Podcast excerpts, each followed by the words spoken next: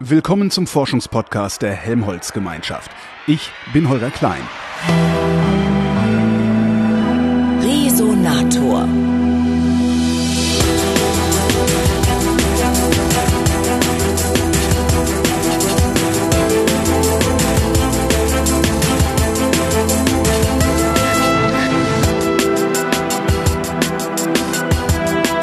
Am Helmholtz Zentrum für Infektionsforschung treffe ich Till Strohwig. Der ist Leiter der Nachwuchsforschergruppe Mikrobielle Immunregulation. Und ich habe nicht die leiseste Ahnung, was das ist. Hallo, Herr Strohwig. Guten Tag. Was ist Immunregulation? Fangen wir da an. Immunregulation bezeichnet die Prozesse, die dazu führen, wie unserem Immunsystem eine verschiedene Funktionen zu geben. Dies kann ganz normal in der ähm, Entwicklung des Immunsystems geschehen, aber es kann natürlich auch geschehen unter Konditionen, die unter Krankheiten auftreten zum Beispiel. Und da äh, forschen wir an Prozessen wie Mikroben, Mikroorganismen, unser Immunsystem ähm, beeinflussen. Nicht nur in Infektionen, sondern auch in unserem, insbesondere im Darm, in ganz normalen, gesunden ähm, Zustand sozusagen. Womit wir mikrobiell auch schon erklärt hätten jetzt. Ähm, was für Mikroben sind das?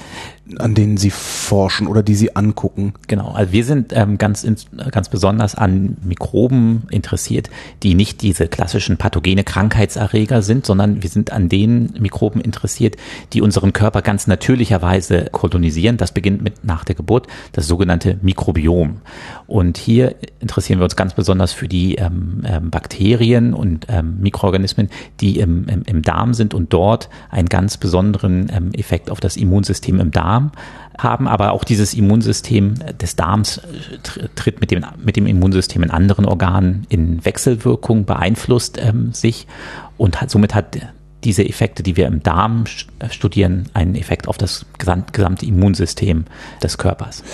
Inwiefern wechselwirkt das Mikrobiom in meinem Darm mit, womit denn überhaupt? Mit, mit meinem ganzen Körper? Mit dem ganzen Körper, genau. Das Mikrobiom ist im Darm natürlich erstmal getrennt vom, vom Körper durch das Darmepithel. Das kann, das tritt also. Das Darmepithel? Das Darmepithel oder die, das ist die Darmwand. Ah, die Darmwand okay, die Darm, sozusagen, ja, äh, die uns, äh, die, äh, das Mikrobiom trennt, oder das Darmmikrobiom trennt vom Körper. Aber letztendlich durch diese Darmwand kommen ja schon allein aufgrund der Funktion des Darms für die Resorption von vielen Nährstoffen ist die natürlich durchlässig. Mhm. Sie ist durchlässig somit nicht nur für die Nährstoffe, die wir mit der Nahrung aufnehmen und die teilweise auch vom Mikrobiom verdaut werden, sondern auch für andere Produkte, die das Mikrobiom produziert, verschiedene Stoffwechselprodukte, die dann dort in der, äh, in der Darmwand, äh, die ist ja nicht nur eine Wand, sondern das ist ein richtiges Gewebe, in dem äh, viele Immunzellen oder auch andere Zellen zu Hause sind, sondern auch diese ähm, Stoffwechselprodukte können dann auch in den Blutstrom aufgenommen werden und dann aus, durch den, aus dem Darm in den ganzen Körper verteilt werden. Und so können diese Stoffwechselprodukte, äh, die im Darm produziert werden, auch bis zum Beispiel im Gehirn eine Wirkung zeigen. Wie viel verschiedene Bakterien ja, sind, sind es nur Bakterien? Nee, das Mikrobiom besteht nicht nur aus Bakterien, da habe nee, ich Sie richtig verstanden. Genau, das Mikrobiom besteht nicht nur aus Bakterien, es besteht auch aus Pilzen, auch aus sogenannten Archaea, das sind auch andere Arten von Bakterien, sage mhm. ich jetzt mal auch. Ähm, es gibt aber auch viele mehrzellige Organe und äh, Organismen und insbesondere in, in, unser, in den Urzeiten, äh, als die Hygienebedingungen, ähm, äh, in denen wir leben, noch nicht so groß waren, gehört natürlich zum Beispiel auch Würmer ganz klar zu unserem Mikrobiom ähm, im Darm oder viele auch ähm, einzellige ähm, Organismen, Protisten, die dort sehr häufig ähm, vorkamen.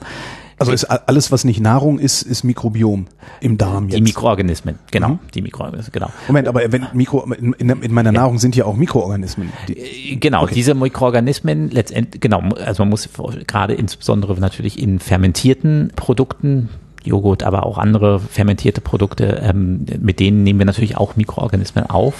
Die würden nicht die würde man auch zum Mikrobiom, glaube ich, äh, im Großen dazu zählen würden. Okay. Wie viele verschiedene Mikroorganismen haben wir denn da? Also pro Individuum werden geschätzt bis zu 1000 verschiedene Mikroorganismen, die wir dort haben, die im Darm leben, teilweise aber auch auf der, ähm, nicht teilweise, aber andere Mikroorganismen leben dann zum Beispiel auf unserer Haut, leben im Mund, leben auch zum Beispiel im Magen, leben in, auf allen Körperoberflächen, leben verschiedene Mikroorganismen äh, und das kommt zu dieser, dieser Anzahl von ungefähr 1000 verschiedenen sogenannten Spezies. Dass die dann auch nochmal alle noch mal ein bisschen unterschiedlich voneinander sind, selbst die, wenn die zur selben Spezies gehören, ist ein, ein anderes Thema, was auch derzeit viel ja, Aufmerksamkeit gewinnt.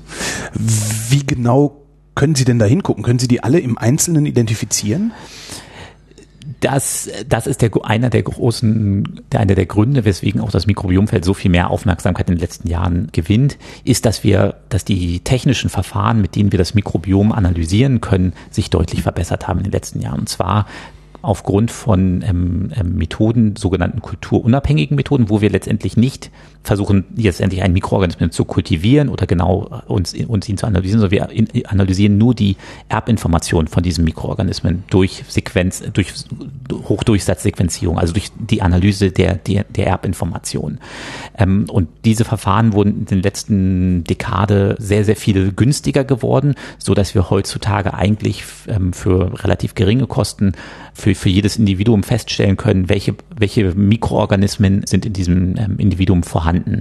Auf den verschiedenen Körperoberflächen geht das relativ einfach, ähm, so dass inzwischen Studien durchgeführt wurden, in denen auf, ich sag mal, Populations, also viele hundert verschiedene Spender geguckt wurde, wie das ähm, Mikrobiom zwischen auch verschiedenen Menschen dann unterschiedlich ist, um ein Gefühl dafür zu bekommen, ob eigentlich alle Menschen das gleiche Mikrobiom haben oder ob eigentlich viele Menschen ein sehr unterschiedliches Mikrobiom ähm, haben. Und was haben die? Letztendlich die Antwort ist, sie haben ein sehr unterschiedliches ähm, ähm, Mikrobiom.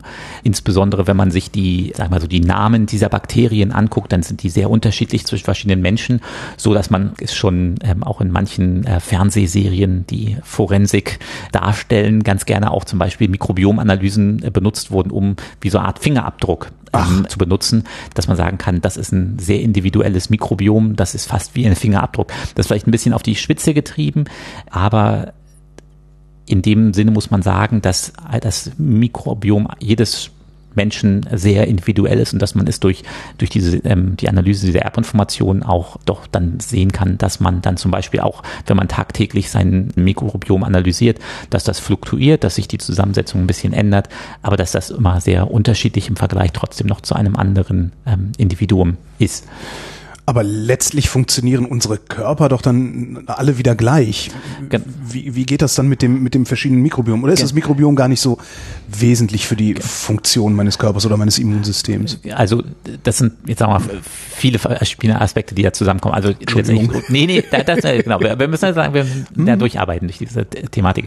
Und zwar natürlich, ähm, wenn man sich jetzt, sage ich mal, die Namen anguckt, das ist ja die Erbinformation, die wir erstmal so gucken, dann wären das Mikrobiom sehr unterschiedlich zwischen den wenn man uns aber angucken, was, für was diese Erbinformationen jetzt kodieren, also welche Proteininformationen oder welche Funktionalitäten diese Erbinformationen darstellen, dann sehen wir, dass diese deutlich ähnlicher sind. Das heißt also, dass eine Vielzahl der Funktionen, die diese unterschiedlichen Bakterien dann beitragen zur Funktion des, äh, des Mikrobioms, letztendlich dann doch sehr ähnlich sind und wir da sagen können, da ähneln sich die Menschen dann oder verschiedene Menschen dann doch deutlicher, ähm, dass also dort eine, eine gewisse Funktional, eine, Konser eine Konservierung darstellt. Das führt auch dazu, dass letztendlich das Mikrobiom gewisse Funktionen natürlich zum, zum, äh, zur Funktion des Körpers beiträgt. Um das mal zu vorauszuschicken, die meisten Organismen, die wir kennen, können auch ohne ein Mikrobiom leben. Ja. Das heißt, sie sind lebensfähig, aber Sie zeigen eine deutlich veränderte Funktion des Körpers, ganz besonders des Immunsystems. Das ist ein Aspekt, wo es ganz wichtig ist, weil nämlich zum Beispiel das Mikrobiom, insbesondere im Darm, natürlich auch erstmal verhindert, dass sich dort, wenn es wenn es dort Mikroorganismen gibt, die sich sehr gut angepasst haben an diese Umgebung, ist natürlich auch verhindert, dort, dass dort Mikroorganismen wachsen können, die dort eigentlich nicht zu Hause sein sollten. Das sind dann zum Beispiel klassische Pathogene, die wir möglicherweise durch unsere Nahrung, Salmonella, mhm. kontaminiertes Ei, sage ich jetzt mal so, ähm, zu uns genommen haben. Aber nur in einem Bruchteil der Individuen führt das letztendlich zu einer Erkrankung. Und inzwischen gibt es eine ganze Reihe an Forschungs- auch an Ergebnissen, die zeigen, dass eben diese verschiedene Zusammensetzung des Mikrobioms zwischen verschiedenen Individuen auch damit verbunden sein kann, wie zum Beispiel wie anfällig ein Individuum für eine Infektionserkrankung sein kann. Und das hat sich aber letztendlich dieses Feld, letztendlich hat sich in den letzten Jahren auch sehr weiterentwickelt. Am Anfang ging es vor allem um sogenannte Kolonisationsresistenz, also das Verhindern der Kolonisierung mit Pathogenen im Darm. Mhm.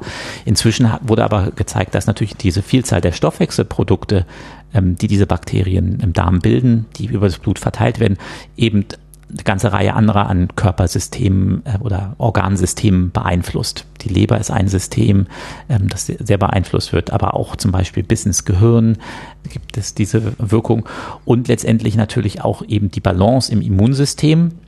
Und da haben wir natürlich eben, wie gesagt, die Zellen, Immunzellen, die im Darm ihr Zuhause haben, aber letztendlich sind diese Zellen auch mobil. Das heißt, die verlassen zum Beispiel auch mal den Darm über die Lymphflüssigkeit, gehen in Lymphknoten und können von dort auch zum Beispiel auch in andere systemische Organe gehen, so dass Veränderungen die lokal induziert werden im Immunsystem, dann eben auch für andere Erkrankungen einen großen Effekt haben. Mir fällt gerade auf, dass ich eigentlich gar nicht weiß, wie das Immunsystem funktioniert. Also ich erinnere mich an diese Kinderserie, äh, es war einmal der Mensch, glaube ich, ja. hieß das oder so. Nee, ja, eine von diesen ja. Serien. Da kommen dann so kleine äh, Roboter und fressen die bösen Eindringlinge. Können Sie kurz für Dove erklären, wie es Immunsystem geht? Genau, also das Immunsystem ist natürlich ein sehr komplexes System, wo wir verschiedene, ähm, eine Vielzahl an verschiedenen Komponenten natürlich haben. Ähm, es gibt das sogenannte ähm, angeborene Immunsystem, das ist das, was wir gerade sozusagen ähm, so ein bisschen angerissen haben. Das ja. sind so, da, da, ein Teil des angeborenen Immunsystems sind sogenannte Fresszellen, mhm. letztendlich die ähm, zum Beispiel Bakterien, wenn sie, wenn sie die Bakterien irgendwo im Gewebe, die denen begegnen würden, würden sie die versuchen zu umschließen und aufzufressen. Das ist ein Aspekt. Ähm, das sogenannte Auffressen im Sinne von, die fressen die auf und dann sind die weg. Dann sind die weg. Und dann genau, die werden dann letztendlich in so in, in, in kleine Kompartimente, ähm, sogenannte Phagosomen aufgenommen und die, diese Phagosomen werden dann, ähm, da wird dann der pH-Wert so verändert, dass letztendlich dann diese Bakterien lysiert werden und ihre Einzelbestandteile letztendlich äh, zerlegt werden.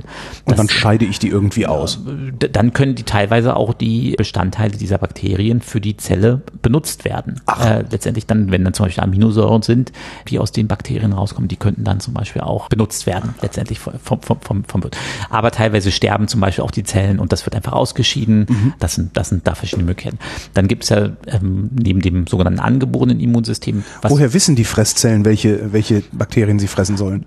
Also genau, also letztendlich äh, dann da, das können sie über verschiedene Rezeptoren erkennen, die sie auf ihrer Oberfläche haben. Also die auf diesen Fresszellen können ähm, bestimmte Rezeptoren sein, die entweder die Bakterien ähm, direkt erkennen oder es zum Beispiel aber auch Moleküle im, ja, im Blut und unserem Serum vorhanden sind, die letztendlich äh, ganz spezifische Oberflächen in Bakterien erkennen, sich dann auf, auf die Bakterien setzen und sie dann letztendlich markieren, dass ja. dann die Fresszelle dann weiß, okay, hier ist jetzt eine Struktur ähm, oder ein, ein, ein, ein Partikel, was ich jetzt sozusagen auf fressen soll. Das kann eine direkte Erkennung sein, kann eine indirekte Erkennung sein. Das heißt, und mein Immunsystem weiß prinzipiell, was in meinen Körper gehört und was nicht und alles, was anders aussieht, wird bekämpft. Genau. Und da Warum habe ich dann Heuschnupfen? da, da, da kommen wir jetzt sozusagen zu, zu dem anderen Thema, dass letztendlich natürlich da ähm, eben das Immunsystem fehlreguliert sein kann. Ja. Dass natürlich auch Komponenten, die eigentlich harmlos sind und eigentlich keine Gefahr für uns darstellen, plötzlich eine ganz bestimmte Arten von Immunreaktionen hervorrufen können, die sich dann als ähm, in dem Fall Heuschnupfen letztendlich zeigen. Und das ist, äh, und ich sag mal so, diese Fehlererkennung von Mikroorganismen ist auch ein großes Thema natürlich im, im Mikrobiom, weil wir uns natürlich überlegen müssen, eigentlich sind das ja auch Mikroorganismen, die wir da haben, tagtäglich in unserem Darm. Wie erkennen wir eigentlich, dass, dass das gute Mikroorganismen sind und wie unterscheiden wir gute Mikroorganismen von möglicherweise böse, bösen Mikroorganismen, also Pathogenen, die ja auch in diesen Gemeinschaften sind. Und das ist letztendlich eine große Frage, die ähm, ja die letzten zehn Jahren viele Leute auch beschäftigt hat. Und die, die Schlussfolgerung ist, es ist gar nicht so einfach, das zu erkennen, sondern letztendlich ein ganz wichtiger Teil ist, dass wir ich sage jetzt mal, die Bakterien zwar spüren ja. können, ihre Stoffwechselprodukte zwar sehen, aber letztendlich durch diese Darmwand und die Schicht, da gibt es noch die sogenannte Mukusschicht, die sozusagen auf dieser Darmwand ähm, letztendlich die, die trennt eigentlich doch diese zwei Reiche, die Mikroorganismen und den Wirt relativ strikt. Wir haben da Millionen und Milliarden Bakterien auf der einen Seite und dann, wenn man letztendlich diese wenigen Mikrometer, sage ich mal, oder also nicht mal einen Millimeter sozusagen, diese dicke Schicht sozusagen durchgeht, dahinter sind kaum Bakterien, kaum lebendige Bakterien. Das heißt also für diese, für diese ich sage jetzt mal, Symbiose zwischen den, dem Mikrobiom und dem Wirt ist es auch ganz wichtig letztendlich, dass es da doch eine Trennung stattfindet und letztendlich das Immunsystem möglicherweise auch nicht überstimuliert wird. Und Ansonsten würde es den eigenen Darm rausschaffen. Sonst würde es den eigenen Darm. Und das ist letztendlich die, der Punkt, wo, ähm, was heutzutage viele Forscher und Kliniker sich eigentlich da einig sind, dass letztendlich diese Fehlerkennung oder diese fehlende Trennung von den Darmbakterien und dem Immunsystem im Darm zu Krankheiten wie Morbus Crohn oder ähm, ulcerative Colitis ähm, letztendlich äh, führen kann und dass somit also auch diese, diese räumliche Trennung wichtig ist für die normale Funktion unseres Körpers, dass wir letztendlich nicht überstimuliert sind, werden sozusagen im, äh, im Darm.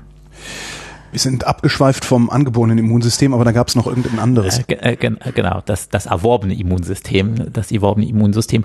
Und das ist, das ist der Teil des Immunsystems, der letztendlich ganz spezifische Moleküle erkennt, die auch Bakterien oder Mikroorganismen, Viren natürlich auch ähm, bilden können, sogenannte Antigene, Proteine normalerweise, die erkannt werden und die dann die sogenannte ein, ein Gedächtnis entwickeln. Das mhm. heißt, die werden erst, eine, eine, wenn der Organismus das erste Mal dieses Pathogen oder dieses erste Mal dieses Antigen begegnet, formiert sich ein Gedächtnis gegen dieses Antigen und erlaubt dem Körper dann letztendlich, wenn es das Antigen oder dieses Pathogen wieder sieht, schneller zu antworten. Und das ist natürlich das, das Grundprinzip von, von, von Impfstoffen, ähm, dass wir letztendlich ein ganz gezielt ein, ähm, eine kontrollierte Erlernen eines, äh, einer Immunantwort ähm, gegen, gegen ein Pathogen haben. Und wir haben somit, im Darm haben wir dann eben diese zwei, und auch im ganzen Körper natürlich haben wir diese zwei Teile des Immunsystems, das angeborene und das erworbene Immunsystem, die beide ganz wichtige Funktionen letztendlich beitragen. Und ganz besonders im, im, im Darm natürlich es auch die Möglichkeit gibt, dass wir da auch eine Vielzahl an Gedächtnis haben. Gedächtnis zum Beispiel auch gegen antigene Proteine, die aus der Nahrung kommen. Somit können dann zum Beispiel auch Nahrungsmittelunverträglichkeiten, können Art Allergien gegen Nahrungsmittel sein. Oder es können, genau, oder sie halt eben ganz wichtig, dieses Gedächtnis auch eben gegen gegen Pathogene, dass wir halt eben letztendlich, wenn wir einmal infiziert waren mit, mit einem ganz bestimmten Darmerreger, dass wir dann nicht eben so einfach wieder infiziert werden können. Wenn eine Nahrungsmittelunverträglichkeit eine Immunantwort ist, muss man das doch auch irgendwie wieder ausschalten können. Oder, also wenn ich, wenn ich einen Gedächtnismarker setzen kann, muss ich den doch eventuell ja. auch irgendwie wieder löschen können. Genau, also Nahrungsmittel, also man muss sagen, Nahrungsmittelunverträglichkeiten sind, äh, sind ist nicht alles eine, ich sage jetzt mal eine Allergie. Ja, also, das nee, ist sozusagen klar. nicht eine Immun. Aber prinzipiell äh, ist die, die Idee auch bei bestimmten letztendlich, äh, zum Beispiel bei bei Erdnussallergie, ja. sage ich jetzt mal so ganz, das ist ja das klassische Beispiel, was ja auch sehr gefährlich sein kann für Individuen, die halt unter sehr starken Reaktionen gegen Erdnussantigene, sage ich jetzt mal so, reagieren. Und da handelt es sich typischerweise genau um eine Allergie gegen Erdnussantigene. Das heißt also diese und, und letztendlich die Idee ist, dass wir frühzeitig lernen, lernen müssen oder unser, unser Immunsystem trainieren müssen, dass sie Erdnüsse nicht als gefährlich oder als ähm, erkennen, ähm, sondern dass sie da sogenannte regulatorische Funktionen auch im Immunsystem entwickeln, die letztendlich das sagen, da, dass dieses Erdnuss ist okay. Ja. Und das gibt es halt auch inzwischen eine ganze Reihe an Forschern, die vermuten oder auch es gibt auch Kliniker zum Beispiel, die auch sagen, dass Kinder zum Beispiel eigentlich mit ungefähr sechs Monaten sollte man anfangen, ihnen so Erdnüsse viel zu wie geben. ja Erdnüsse, Erdnüsse, aber letztendlich ihnen so viel wie möglich unterschiedliche Nahrungsmittel anzubieten, so dass eigentlich man natürlich immer sagen muss, klar, ich meine, das muss man auch, fürs, vom, auch vom Mikrobiom-Standpunkt muss man sagen, dass natürlich die Muttermilch ein ganz wichtiger Bestandteil der auch der normalen Ausbildung des Mikrobioms sein sollte, aber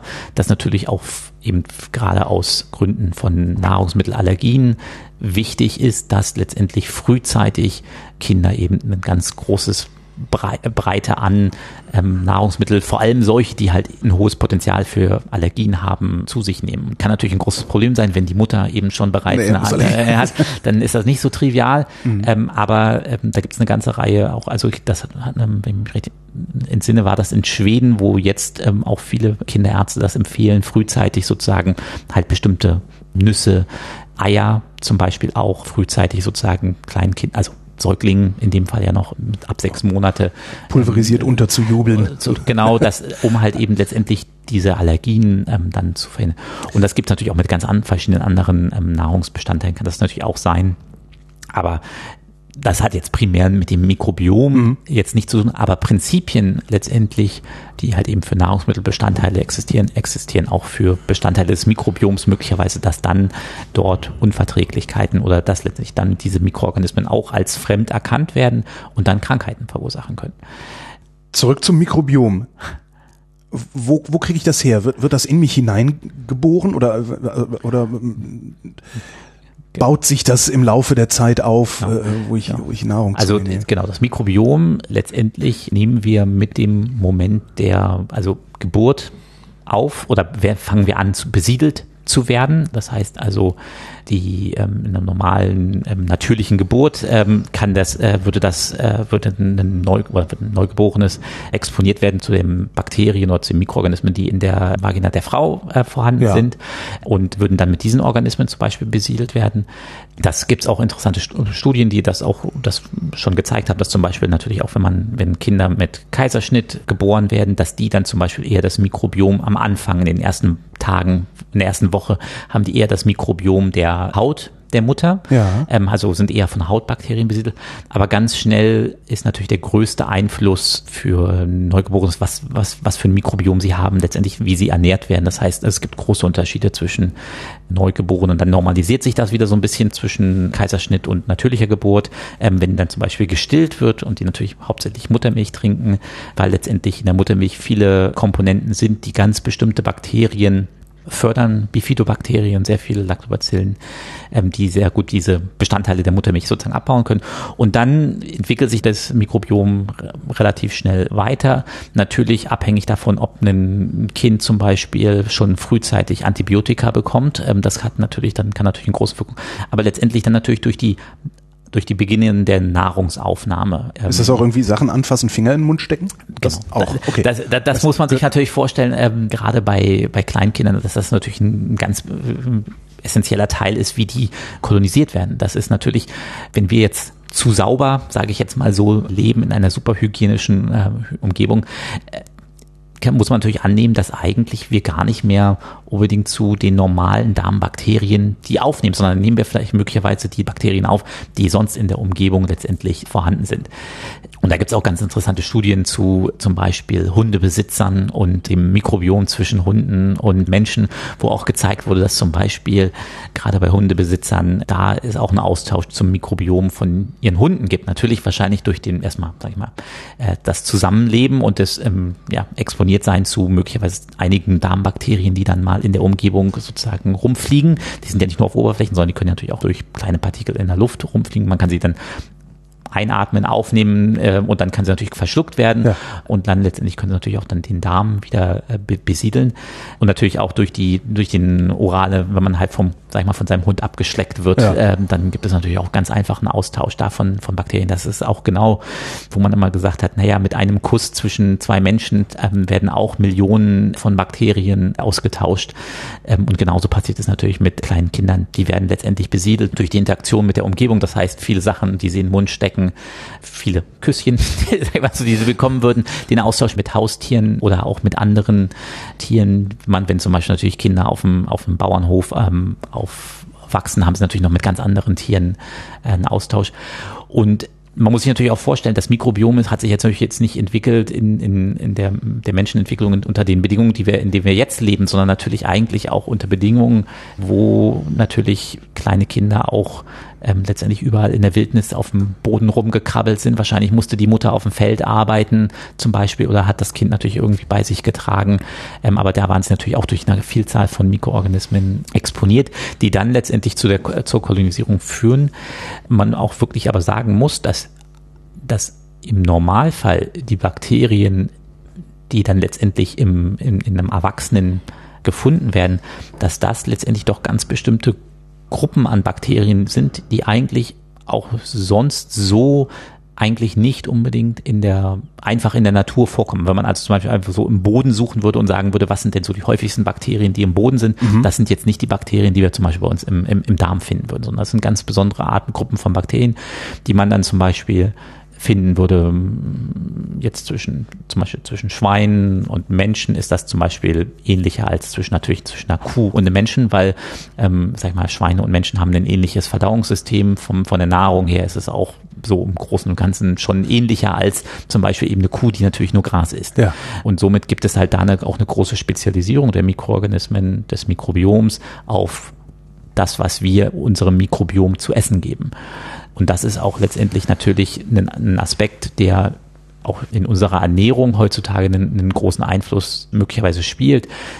Was nehmen wir eigentlich zu? Nehmen, haben wir eine relativ diverse Ernährung oder haben wir eine eher einseitige Ernährung? Haben wir, nehmen wir hauptsächlich zu uns Nahrung, die aus Bestandteilen besteht, die eigentlich unser Mikrobiom gar nicht füttern. Also das heißt eigentlich direkt im, im Dünndarm zum Beispiel aufgenommen werden und dann gibt es wenig Ballaststoffe, die zum Beispiel dann im Dickdarm ankommen, wo die Hauptzahl der Bakterien sitzt und wo eben die Hauptzahl der Bakterien gerade dazu darauf wartet, von uns gefüttert zu werden. Und mit, mit idealerweise mit, mit Pflanzenfasern. Mit, mit, mit, zum Beispiel mit vielen mit Pflanzenfasern, mit Produkten, die eigentlich ähm, unsere, ähm, letztendlich im, im Dünndarm werden ja viele ähm, Enzyme oder Proteine ähm, oder Enzyme sekretiert, die letztendlich ja unsere Nahrung schon mal anfangen zu verdauen.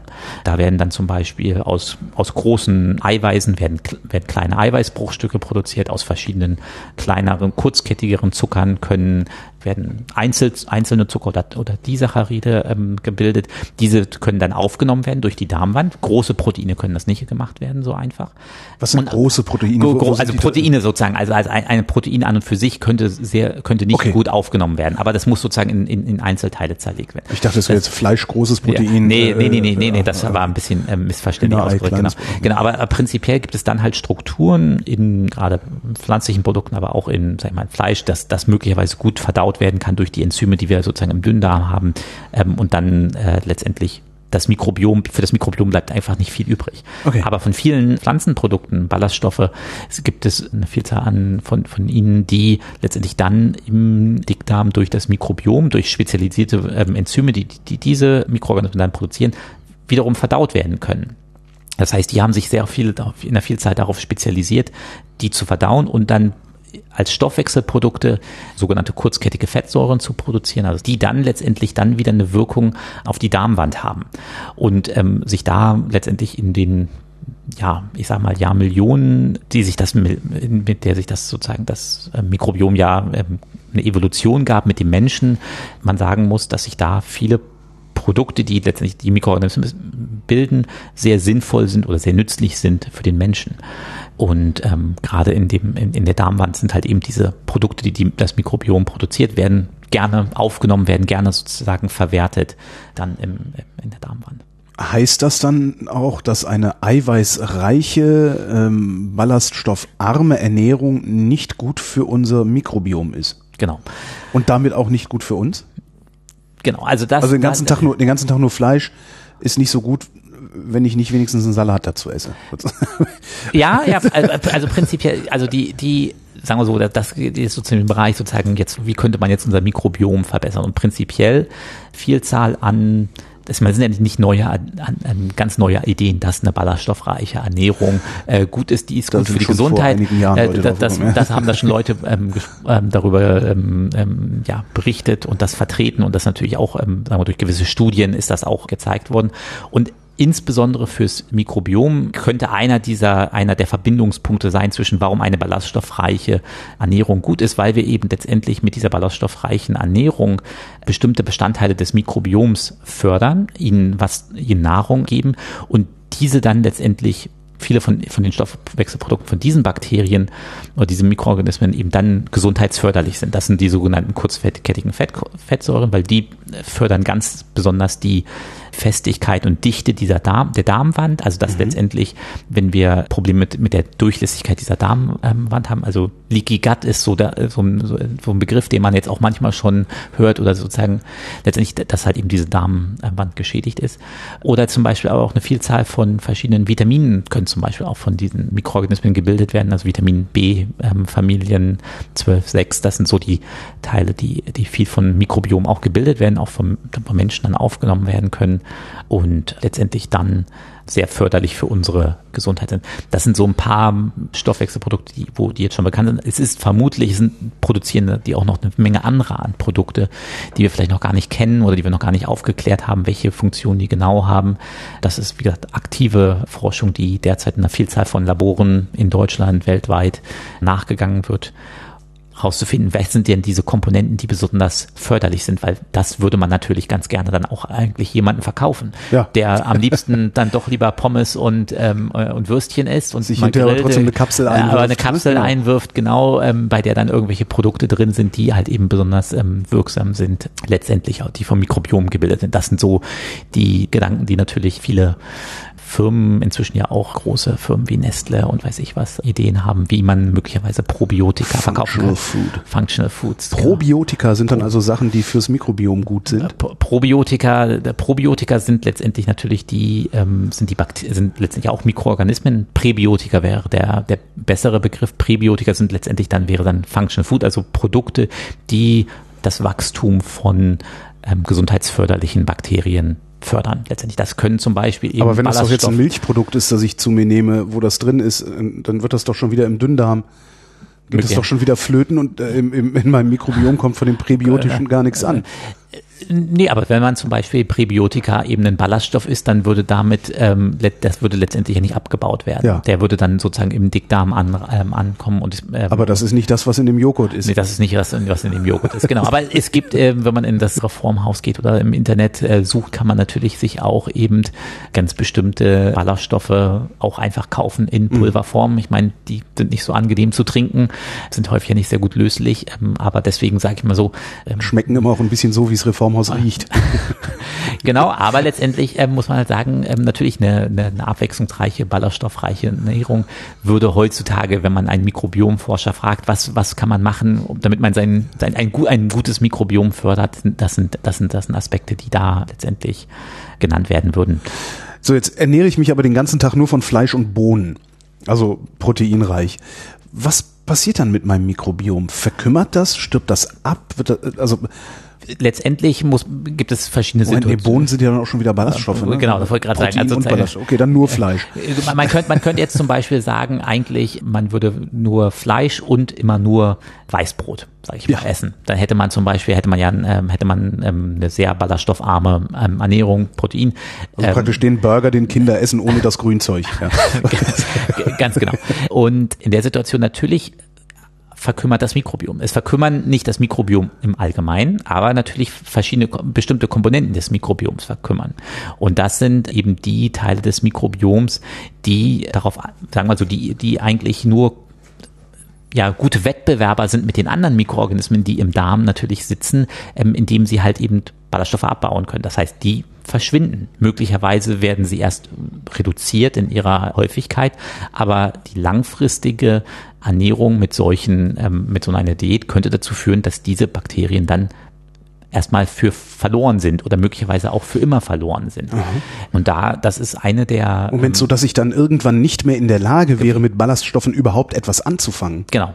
Letztendlich das äh, nicht anzufangen ist schwierig, das ist schwierig zu sagen. Ja. Möglicherweise könnten die eben diese, diese Ballaststoffe nicht mehr so gut verdauen. Oder okay. bestimmte Komponenten der Ballaststoffe, weil Ballaststoffe ist ja nicht, ist nicht ein Ballaststoff. Und man, man sagen muss, dass zum Beispiel natürlich, wenn ich jetzt jeden Tag nur, ich sage jetzt mal nur Inulin oder, also, oder ein Pektin, sag ich mal, einen Ballaststoff immer zu mir nehmen würde, dann hat das auch nicht denselben ähm, Effekt, wie wenn man zum Beispiel eine Frucht isst, in der eben eine ganze Reihe an Vielzahl an verschiedenen Ballaststoffen drin sind. Weil letztendlich es nicht ein Bakterium ist, das sich, sagen wir mal, auf alle Ballaststoffe spezialisiert, sondern es ist ein Bakterium für einen ganz spezifischen Teil des Ballaststoffes. Ja. Und ähm, man somit sagen kann, dass ne, durch eine diverse Ernährung mit vielen Ballaststoffen man natürlich auch verschiedenen Arten von Bakterien eben Nahrung gibt, weil letztendlich jeder von denen ist optimiert für einen ganz bestimmten Teil. Und wenn wir natürlich, wie gesagt, eine ganz einseitige Ernährung zu uns nehmen, dann würde man eben letztendlich nur noch wenige von diesen Bakterien fördern. Die können natürlich jedes Mal natürlich auch noch eine ganze Reihe an anderen Bakterien, denen ja Stoffwechselprodukte zur Verfügung stellen, die die dann gerne verbrauchen. Das sind ein Aspekt. Sozusagen, warum diese ähm, Ernährung dann natürlich eben, diese einseitige Ernährung möglicherweise schlecht für den Darm ist, ist letztendlich, dass das war ja schon ein Thema, eben bestimmte kurzkettige Fettsäuren nicht gebildet werden, die letztendlich dazu, die wichtig sind, eben diese Festigkeit der Darmwand sozusagen zu fördern. Und man dann sagen muss zum Beispiel, dass das möglicherweise dazu führen kann, dass wir einfacher von den falschen Bakterien besiedelt werden können, weil wir eben letztendlich nicht mehr diese Diversität ähm, zum Beispiel dort ist im, im, im Darmmikrobiom. Oder andere Bakterien vielleicht viel einfacher durch in diese Darmschleimwand eindringen können oder so, so durch sie durchdringen können und dann letztendlich Immunreaktionen starten können. Und diese Immunreaktionen können jetzt, gibt es eine Vielzahl an verschiedenen Theorien, wie Immunreaktionen im Darm letztendlich dann zu der Entstehung von Stoffwechselerkrankungen führen können, wie die zur Entstehung von oder zur Förderung von ähm, autoinflammatorischen oder Autoimmunerkrankungen führen können oder neueste Überlegung jetzt auch, wie diese Immunreaktion aus dem Darm möglicherweise auch die Entstehung von neurodegenerativen Erkrankungen fördern könnten. Also das, da gibt es eine ganze Reihe an Ideen, die, die derzeit in Vielzahl in von, von Tiermodellen untersucht werden, um letztendlich kausal, also wirklich funktionell zeigen zu können, welche Moleküle oder welche, welche Kaskaden, Immunkaskaden oder auch Mikroorganismen, Immunsystem, Wechselwirkung dazu führen, dass dass die letztendlich diese Erkrankung ähm, in der Entstehung ähm, oder in ihrer Schwere fördern oder auch verhindern können. Ich habe noch nicht ganz verstanden, wie das mit dem Darm und dem Immunsystem zusammenhängt. Also äh, im Immunsystem habe ich jetzt so dieses Bild mit den Fresszellen wieder im Kopf. Ne? Im Blutkreislauf fahren halt die kleinen Roboter rum und wenn da irgendwie was drin ist, was da nicht hingehört, dann wird, wird das gefressen. Äh, was genau macht das jetzt im Darm? Äh, Im, Im Darm also sozusagen im Darminneren ja. macht es eigentlich erstmal nicht viel. Okay. Wenig, äh, es gibt, ein, es gibt einen, einen, einen bestimmten, bestimmte Pro Produkte des Immunsystems werden auch in den Darm sekretiert und führen zum Beispiel dafür, dass eben diese, diese Mukusschicht, diese Schleimschicht, die sozusagen auf der Darmwand direkt drauf liegt, dass die dazu ähm, führt, dass letztendlich keine Mikroorganismen die durchdringen können mhm. und nicht so einfach durchdringen können. Dazu gehören zum Beispiel. Ähm, ah, das heißt, es ist kein, das ist kein, kein mechanischer Filter, diese Mukusschicht, sondern äh, ist, da drin arbeiten das, nee, nee, auch. Das, das, sind, das, sind, das, das ist alles, es hat, hat verschiedene Komponenten. Okay. Es ist sozusagen erstmal dieser Mukus ist so eine Art mechanischer ähm, Filter, weil es letztendlich Proteine sind, die so, so eine Art Gel, gelartiges ja. Netz bilden.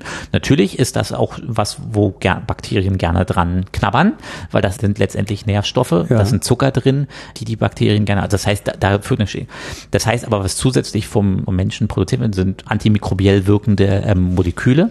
Das sind so Art ja, kann man sagen, das sind ähm, wie Antibiotika oder die vom, vom Menschen da gebildet werden, die halt letztendlich diese Schicht sozusagen auch sauber halten, sauber oder Mikroorganismen frei oder nicht dicht besiedelt ähm, halten. Und letztendlich dann werden noch ähm, auch Produkte des erworbenen Immunsystems, Antikörper, die wichtig sind für den Immunschutz gegen Krankheitserreger, werden auch dort sekretiert und sind auch Teil dieser Mukusschicht zum mhm. Beispiel. Das heißt also, da gibt es eine ganze Reihe an verschiedenen Komponenten, äh, spielen da zusammen, um eine Redundanz zu erzeugen, dass wir nicht zu viel, wie gesagt, wieder direkten Kontakt mit den Mikroorganismen haben. Dann passiert es aber immer mal wieder, passiert es, dass da natürlich ein Mikroorganismus durchkommt. Da gibt es natürlich verschiedene Möglichkeiten, was kann mit diesem Mikroorganismus passieren. Wenn erstmal diese, die, die Wand äh, oder die, die Kontakte zwischen den Bakterien, äh, zwischen den Zellen, den einzelnen Darmepithelzellen, also den einzelnen Zellen, die die Darmwand ausmachen, eng genug ist, dann kommt es ja nicht dazwischen zum Beispiel mhm. durch. Das könnte natürlich in anderen Situationen passieren. Wenn es dann, sage ich mal, wird es wird aufgenommen, wird auf, äh, von der von diesen von den Darmepithelzellen vielleicht vermehrt es sich sogar in denen, will auf der anderen Seite sozusagen ähm, wieder ra ähm, rauskommen in den Körper, sage ich jetzt mal so. Dort warten dann zum Beispiel die Fresszellen mhm. ähm, auf, auf die Mikro. Aber was natürlich auch der Körper ein Interesse hat, ist, dass möglicherweise dann vielleicht ein paar von diesen Bakterien entkommen, möglicherweise kommen in die Lymphe, kommen in, kommen in die Blutgefäße, werden im Körper verteilt und können da natürlich dann auch Immunreaktionen hervorrufen, vor allem des, ähm, dann des erworbenen Immunsystems mittelfristig, um dann Schutz zu haben. Ein Beispiel sozusagen, wie man sich vorstellen kann, wie auch Mikroorganismen Krankheiten beeinflussen können. Eben zum Beispiel ist zum Beispiel im Rahmen dieses erworbenen Immunsystems als Situation könnte man sich jetzt vorstellen, ein Mikroorganismus besteht, hat ja ganz viele verschiedene Proteine, ähm, ähm, die ganz wichtige Bestandteile der Funktion dieser Zelle sind. Jetzt ist, könnte es ja theoretisch möglich sein, dass ein Protein dieses Mikroorganismus eine ähnliche ähm, Struktur oder Sequenz hat wie ein körpereigenes Protein. Das heißt, wenn jetzt im, im Darm sich Bedingungen ergeben, die dazu führen, dass letztendlich sich das angeborene Immunsystem gegen dieses Protein, dieses Antigen des Mikroorganismus wendet, könnten diese erworbenen Immunzellen, die dann letztendlich ein ganz bestimmtes ähm, Antigen ja erkennen, das ja ursprünglich von dem Mikroorganismus kam, könnten jetzt aber auch ein körpereigenes Protein erkennen, was eine sehr ähnliche Struktur hat zum Beispiel. Und der englische Fachbegriff dazu ist Molecular Mimicry, also dass eben durch diese starke Wirkung äh, oder starke Möglichkeit Adjuvanz Wirkung eines Mikroorganismen es dazu führen kann, dass, dass das normale Tolerieren eines Antigens im Körper durchbrochen werden kann und wir somit durch eine Fehlerkennung eines Mikroorganismus, zum Beispiel im Darm, Immunzellen selektieren, die dann auch ein körpereigenes Protein erkennen und eben zum Beispiel nicht mehr diese selben regulatorischen Moleküle normalerweise, die das verhindern würden, eben so gut kontrolliert werden können. Das heißt also, da ähm, gibt es die Idee, dass Antigene, die wir in der Nahrung oder aus der Umwelt aufnehmen, dazu führen können, dass wir eben so eine Autoimmunreaktion bekommen können. Das ist eine Idee, wie Veränderungen im Mikrobiom oder das Mikrobiom solche Erkrankungen. Der zweite Aspekt sind verschiedene Stoffwechselprodukte der Mikroorganismen, die dafür wichtig sind, diese normale Balance im Darm zu erhalten. Letztendlich habe ich, haben wir schon ganz kurz ja, angesprochen, diese, diese Frage, die Mikroorganismen im Darm produzieren viele von denselben Molekülen, die auch ein Pathogen produzieren würde. Mhm. Wie wird es eigentlich verhindert, dass es da ständig zu einer Immunreaktion kommt? Trennung, das ist der eine Aspekt. Der zweite ist die Förder Förderung eines einer tolerogenen ähm, Umgebung Das heißt, einer Umgebung im Darm, wo wenn wir Antigene neu sehen oder wenn wir also Mikroorganismus sehen, dass wir dann eher dazu uns der Körper, das Immunsystem sich entscheidet, okay, ich toleriere das. Das ist jetzt nichts, was wirklich gefährlich ist für mich, weil die Darmwand ist intakt. Ich sehe jetzt zwar diesen einen Mikroorganismus, aber alles andere, alle anderen Signale aus der Umgebung sagen mir jetzt, das ist jetzt keine richtige Infektion zum Beispiel. Sieht mein Immunsystem denn die ganze Zeit, was in meinem Mikrobiom los ist? Auf gewisse Art und Weise, ja. Zum Beispiel, wie gesagt, das, das ist diese kurzkettigen Fettsäuren. Darauf ja. kann man, an, denen kann man viel machen. Diese kurzkettigen Fettsäuren werden ja von ganz bestimmten Bakterien gebildet, die als gut eingestuft werden jetzt, sage ich mal so. Diese kurzkettigen Fettsäuren fügen, führen auch dazu bei, dass das Immunsystem im Darm grundsätzlich tolerogen ist, also ich sage mal, da sagt, das ist alles gut so. Das, mhm. Und wenn natürlich jetzt aber zum Beispiel eben durch eine Infektion oder durch eine, zum Beispiel eine Antibiotikagabe besonders viele von diesen Bakterien, die eben diese kurzkettigen Fettsäuren produzieren, reduziert, führt das natürlich im Immunsystem im Darm dazu, dass die plötzlich sehen, hm, normalerweise haben, sehen wir doch Sonst viel von diesen kurzkettigen Fettsäuren. Die sind jetzt nicht da. Das kann dazu führen, dass zum Beispiel dann Immunzellen eben auf ja, eine Präaktivierung oder, ja, oder so ein Alarmzustand, Alarm, Alarmzustand ja, ich sage jetzt mal nicht orange oder was auch sozusagen immer diese Stufen dann sozusagen ja. ist nicht rot, aber es ist jetzt sozusagen orange. Mhm. Ähm, ich, ich, Defcon 2. Defcon 2, ja, also ich, ich sehe, ich eigentlich, eigentlich, es könnte jetzt gleich was passieren. Das sind diese Zustände, die, die sich da ergeben und wo, wo dann das Immunsystem dann auch das führen kann. Und man muss sagen, viel wird derzeit auf diese kurzkettigen Fettsäuren runtergebrochen, weil das ein Molekül ist, was man gut studieren kann. Man kann es auch in der, zum Beispiel im, in der Ernährung geben. Es gibt Rezeptoren, die identifiziert wurden. Es wird aber eine ganze Reihe an Vielzahl anderen Molekülen geben, die ähnliche Funktionen haben, ganz spezifische Zelltypen, eben denen zu sagen, es ist alles gut derzeit ihr seid da, es ist, also letztendlich sind natürlich ist eben eine, eine, sehr große Anzahl, also es gibt mal so Schätzungen, 40 Prozent der, der Immunzellen finden, befinden sich ungefähr im Darm. Mal gibt es, ist die ein bisschen höher, mal ein bisschen niedriger. Ist ja auch sehr schwierig, die zu zählen, alle in, in einem Körper. Aber dass, dass da eine, eine sehr große Menge an Immunzellen ja, alarmbereit sitzen, aber letztendlich ist es extrem wichtig, dass man sie halt eben nicht fehlalarmiert, weil die Erkrankung sehen wir heute. Das sind die autoinflammatorischen Erkrankungen des Darms, chronische entzündliche Darmerkrankungen, mhm. sind vermutlich, wie gesagt, auf diese Fehlerkennung und die, die fehlende im Zaum halten des Immunsystems zurückzuführen. Und die Frage immer daraus ergibt sich ja, was können wir eigentlich jetzt tun, um das möglicherweise wieder zu fördern. Ernährung ist, ist ein Punkt, den wir kurz angesprochen hatten. Ähm, und ein ganz großes anderes Thema ist natürlich jetzt die Zuführung wieder von, von, von, von Bakterien, die eigentlich positive Effekte sozusagen auf, den, auf, die, ähm, auf die Gesundheit haben. Und bevor wir dahin kommen, ich hatte noch, äh, wächst mein Mikrobiom mein Leben lang oder ist das irgendwann ausgebildet und steht dann da und das ja. ist dann Holgers Mikrobiom ähm, ändert sich auch nicht mehr. Wenn man, wenn man das in größeren Studien, die in den letzten Jahren durchgeführt, sich anschaut, ähm, das ist dann häufig nicht tagtäglich analysiert worden, da wurden dann Monate, Jahre sich angeschaut und sieht man zum Beispiel, dass, dass normalerweise das Mikrobiom bis zu dem Alter von drei Jahren extrem große Schwankungen hat. Es mhm. gibt auch ähm, noch größere Unterschiede zwischen einzelnen Individuen oder den, zum Beispiel einem, einem Mikrobiom von einem ein- oder zweijährigen und einem Erwachsenen. Ab drei Jahre ungefähr, so gleicht sich das dann schon, schon auch in dem, dem Stadium an. Was man natürlich auch argumentieren kann, natürlich dreijährige Kinder langsam ernähren sich divers, nehmen eine, eine gewisse Breite an Mitteln zu und stecken sich vielleicht auch, muss man sagen, vielleicht stecken sich nicht mehr ganz so viele Sachen jetzt plötzlich ähm, ähm, in, in den Mund. Da gibt, ergibt sich sozusagen eine ganze Reihe an Veränderungen, woraus sich auch letztendlich dann inzwischen es so ist, dass man so hat diese Idee, dass eine sehr dynamische Zusammensetzung des Mikrobioms bis zum Alter von drei Jahren und dann letztendlich ist es relativ stabil und dann muss man sagen, ist es relativ stabil bis in vielen Individuen bis in ein hohes Alter. Es gibt aber auch eine ganze Reihe an Studien, die dann gezielt Individuen angeguckt haben, die über 65 und in einem Pflegeheim oder längerfristig im Krankenhaus oder sich noch selber zu Hause sind, noch mobil sind, die haben dann sehr große Unterschiede im Mikrobiom. Mhm. Und das sind so diese Punkte so im Leben, wo man dann so vermutet wird, dass sich ja wahrscheinlich so ab 65, 70, wenn dann auch möglicherweise bestimmte Organe nicht mehr so gut funktionieren, wie sie früher sind. Ich meine, da gibt es ja häufig auch das dann ähm, im Alter, dass man dann weniger gut schlucken kann. Ähm, man trinkt weniger, als ja. man zum Beispiel früher getrinkt. Man ernährt sich möglicherweise auch anders und ich meine, oder man ernährt sich auch einfach mit viel weniger Kalorien ja teilweise auch, weil der Körper ja auch gar nicht mehr so viele Kalorien braucht. Und ähm, dann kommt der Punkt, wo, wo sich dann das auch nochmal sehr ähm, ähm, unterscheidet. Und es immer noch nicht so ganz klar ist, ob das Ursache oder Wirkung ist. Also haben ältere Menschen, die ein niedrig diverses Mikrobiom haben gegenüber einem hochdiversen Mikrobiom haben, die eine höhere Gefahr, dass sie zum Beispiel ähm, schneller abbauen, schneller Demenz, äh, ja, körperliche Funktionen äh, weniger gut funktionieren.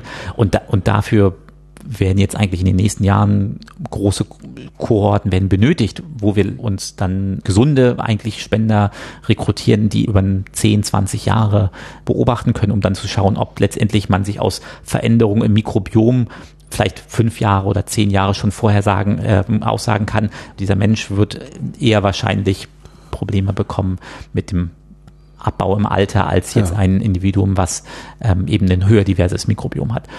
Und daraus, eben wie gesagt, kommt immer wieder das Interesse, können wir da eigentlich eingreifen in dieses Mikrobiom, wenn das so individuell ist auf die eine Art und Weise, aber auch möglicherweise eben so viele verschiedene Funktionen des Körpers ähm, beeinflusst, wie können wir eigentlich sicher sein, dass wenn wir einen ganz spezifischen Organismus zugeben, dass das eigentlich auch sicher ist, weil der könnte ja gut sein für die Barriere de des Darms und könnte aber schlecht sein für kardiovaskuläre Erkrankungen, neurodegenerative Erkrankungen. Also da gibt es so eine, einen Stand, wo wir eigentlich noch gar nicht genau wissen, wie da die Wechselwirkungen sind wie wir die aber auch natürlich für viele Medikamente auch eben nicht wissen, wenn, ob jetzt etwas, was wir chronisch einnehmen, ob das dann langfristig dann eben doch negativ auch in andere Richtungen wirkt wie würde ich denn in mein Mikrobiom eingreifen? Also wenn ich jetzt, ne, ich habe jetzt irgendwie die letzten 20 Jahre nur Fleisch gegessen, das war alles ziemlich dämlich von mir. Würde es reichen, dass ich jetzt irgendwie weiß nicht, fünf Minuten am Tag auf allen Vieren laufe und mir danach die Hände ablecke?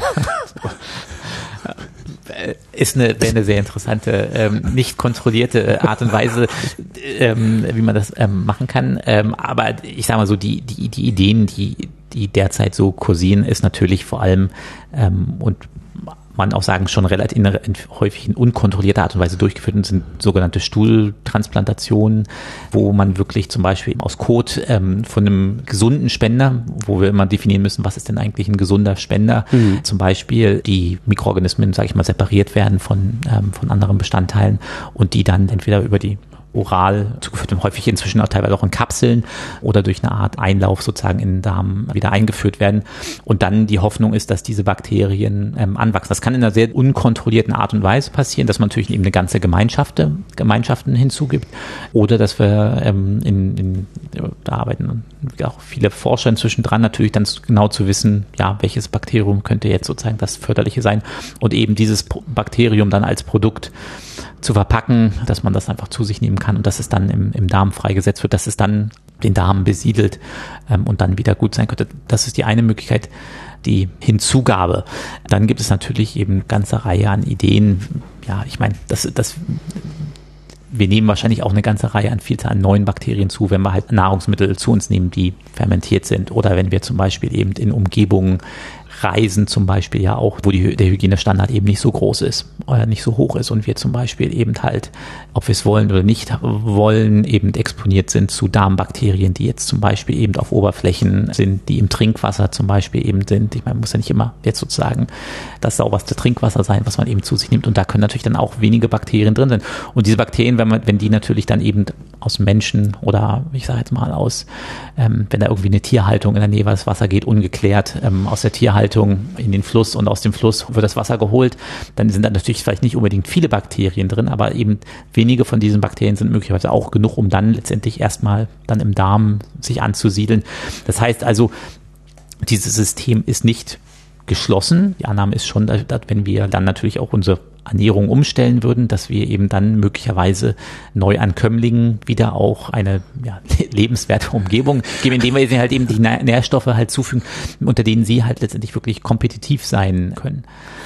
Also über was für einen Zeitraum reden wir da? Also wie lange dauert es, bis ich bis sich dann die guten Bakterien wieder angesiedelt haben in meinem Darm? Ähm, sind das Tage, sind das Jahre? Ja, also in, im, das ist interessant im Rahmen von diesen sogenannten diesen Stuhltransplantationen ist das ja, ja auch inzwischen schon ein bisschen studiert worden, wo man dann sagen kann, ja klar, wenn jetzt ein Individuum halt durch eine Antibiotikagabe oder durch bestimmte andere Grunderkrankungen sehr viel von der Diversität seines Mikrobioms verloren hat.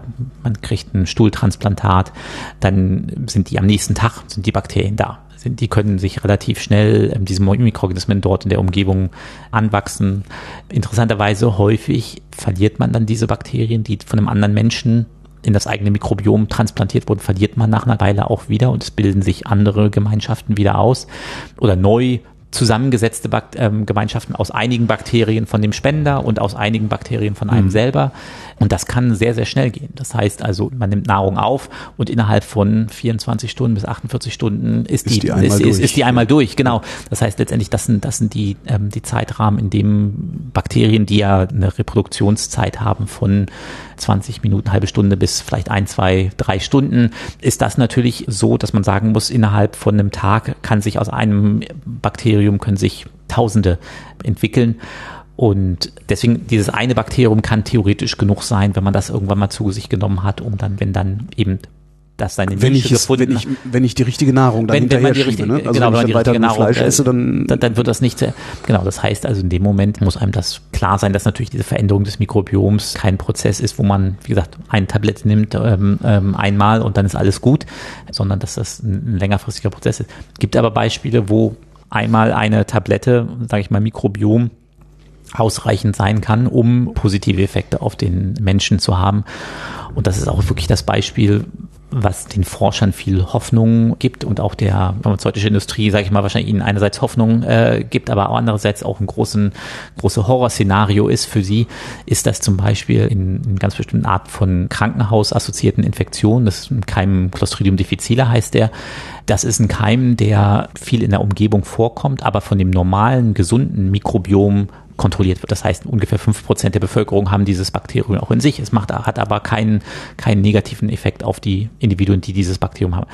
Wenn wir aber ähm, verschiedene Arten von Antibiotika zu uns nehmen, zum Beispiel für eine Harnwegsinfektion, für eine Lungeninfektion, dann kann es dazu führen, dass diese Antibiotika natürlich eben auch eine Nebenwirkung auf unser Mikrobiom haben. Ja. Und wenn wir eben die falschen Arten von Antibiotika zu uns genommen haben, Breitbandantibiotikum, was eben möglicherweise auch sehr wichtig ist, um eben die Lungeninfektion zu bekämpfen. Aber das kann natürlich auch den Effekt haben, dass wir zum Beispiel eben das Mikrobiom so schädigen, dass eben plötzlich dieses Clostridium difficile, dieses Pathogen, wachsen kann. Ja. Eben aus der, es waren weniger Bakterien vorher, werden es jetzt plötzlich ganz viele. Und dann können diese Bakterien auch verschiedene ähm, Toxine produzieren, die dann letztendlich zu Durchfallerkrankungen ähm, mhm. führen können. Und da wurde inzwischen gezeigt, dass man behandelt diese Clostridium difficile normalerweise mit Antibiotika und es gibt aber inzwischen auch viele von diesen, von diesen Keimen, haben auch Antibiotikaresistenzen. Das heißt, sie mit dem normalen Antibiotika, mit dem wir die behandelt würden, kriegen wir sie nicht mehr los. Dem Patienten geht es nicht besser.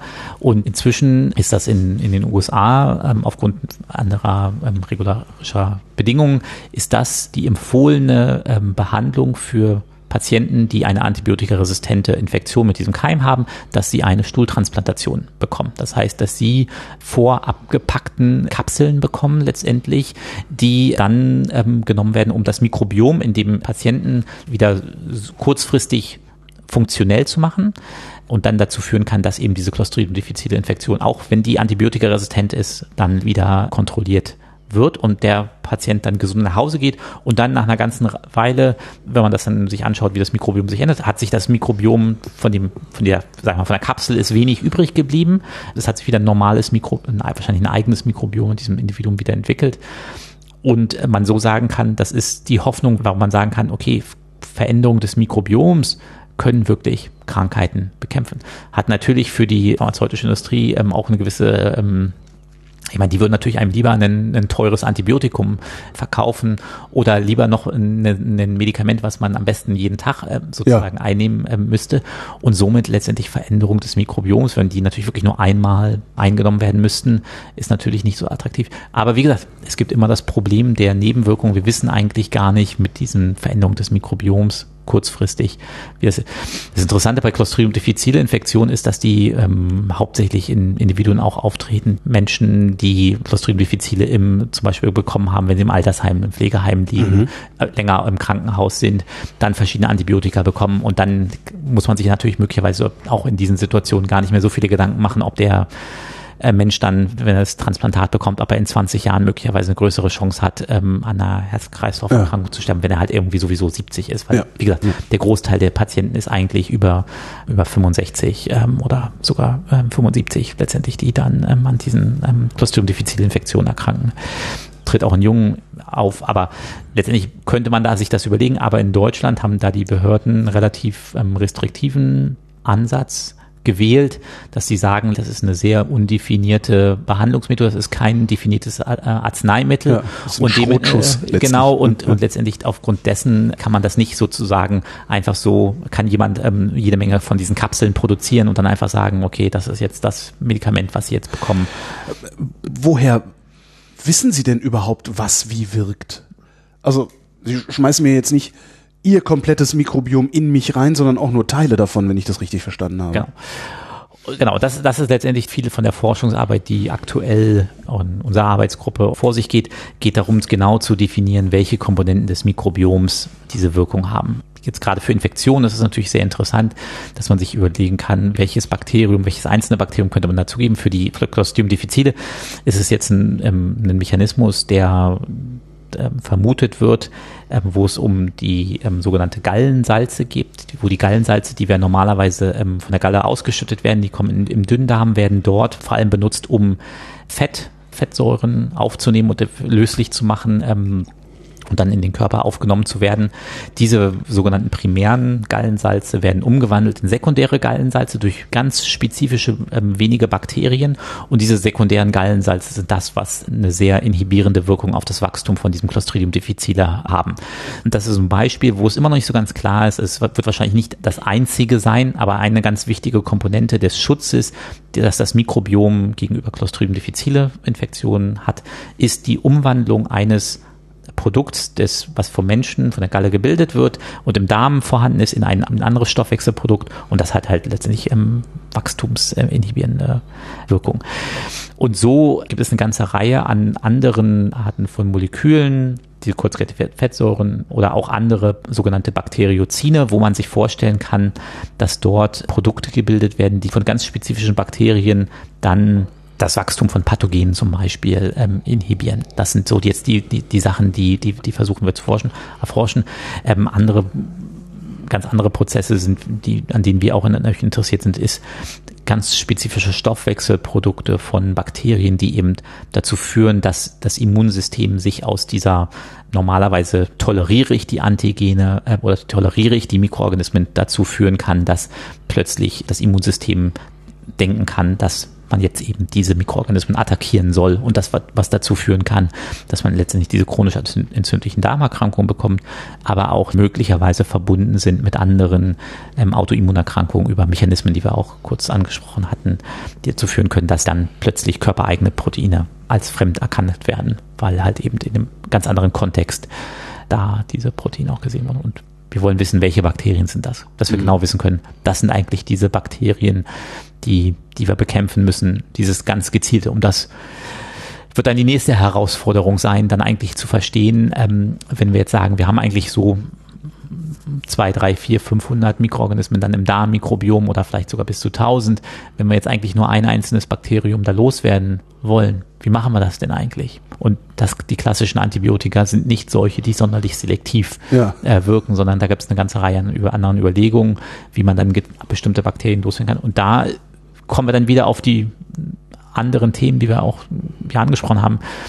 Was ist denn eigentlich die Nische dieses Bakteriums, das wir möglicherweise bekämpfen wollen? Also was, was, warum kann dieses Bakterium jetzt besonders gut oder warum wächst es jetzt unter bestimmten Bedingungen ähm, besonders viel, weil wir eben eine bestimmte Ernährung zu uns nehmen? Das ist der eine Punkt. Oder können wir sozusagen letztendlich durch Nahrungsumstellung kurzfristig, langfristig natürlich eben verhindern, dass bestimmte Bakterien, die halt einen negativen Effekt haben, ähm, auf unsere Gesundheit eben ihre Nische zu vermindern. Genau. Womit wir im Grunde da sind, wo ich hier zwei Stichworte auf meinem Zettel stehen habe. Ratgeber, Bücher, Halsversprechen. Und er lacht.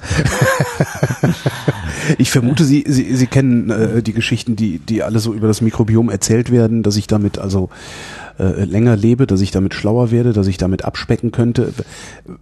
Ist von all diesen Heilsversprechen irgendetwas haltbar aus Ihrer Sicht? Also man muss, man muss sagen, dass ist sehr wenig und das, der, der Goldstandard in der medizinischen Forschung sind ja klinische Studien, Double-Blind, Studien, also, so, also doppelblinde Studien, wo letztendlich der sowohl der, der Arzt als auch der Proband nicht weiß, was er zu sich nimmt ähm, und das natürlich dann ähm, über Jahr, sag ich mal, über einen längerfristigen Zeitraum bewiesen werden muss, dass Veränderungen des Mikrobioms ähm, positive Effekte haben. Ähm, da gibt es eine, sehr wenige Studien, die da sehr, die solide Daten ähm, und reproduzierbare Daten ähm, produziert haben. Somit würde ich jetzt einfach im Grund sagen, sagen, das sind, sind es, es, es wird nicht alles verrückt sein. Ich, also äh, als Mikrobiomforscher und gerade in Tiermodellen, wo wir wirklich diese funktionalen Untersuchungen machen können, ist es beeindruckend, welche Auswirkungen Veränderungen im Mikrobiom auf eine Vielzahl an physiologischen Prozessen haben. Das, das, das kann man, das kann man nicht ähm, debattieren. Das, ja. das, das, da, da sind solide Daten. Da, das ist, das ist, denke ich mal, da. Wenn wir jetzt natürlich aber gehen von einem Tiermodell zu, ein, zu Menschen, ist das natürlich ein ganz anderer Aspekt.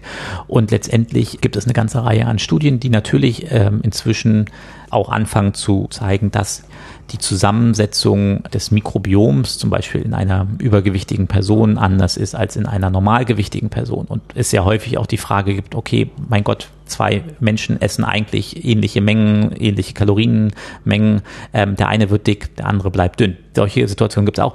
Und es gibt natürlich schon die Ideen, dass auch das ähm, hier eben das Mikrobiom, die Zusammensetzung des Mikrobioms einen Einfluss hat auf diese Faktoren. Das würde ich jetzt auch nicht ähm, grundsätzlich in Frage stellen. Das, ja, aber das, ist ja, das ist ja dann genau das, was unser eins will. Also äh, unser eins Übergewichtige, äh, wir hätten dann gerne die Mikrobiomtablette mit einem kleinen Ernährungshinweis, äh, ja, genau. das, das genau. werfe ich mir ein und äh, lebe mein Leben völlig weiter und specke genau die 30 Kilo ab, die ich zu viel habe. Genau, und da, und da würde natürlich jetzt, äh, würde ich jetzt sagen, dass eine Veränderung des Mikrobioms eben nicht das Delta an Kalorien, die man täglich sozusagen zu sich nimmt, ähm, einfach nicht die Kapazität hat, dieses Delta sozusagen so zu reduzieren, dass man plötzlich ähm, abnimmt. Nur weil man irgendwie sein Mikrobiom ändert, wenn man aber eben die gleiche Menge an. Schöner hat mir noch niemand gesagt, schlag's dir aus dem Kopf.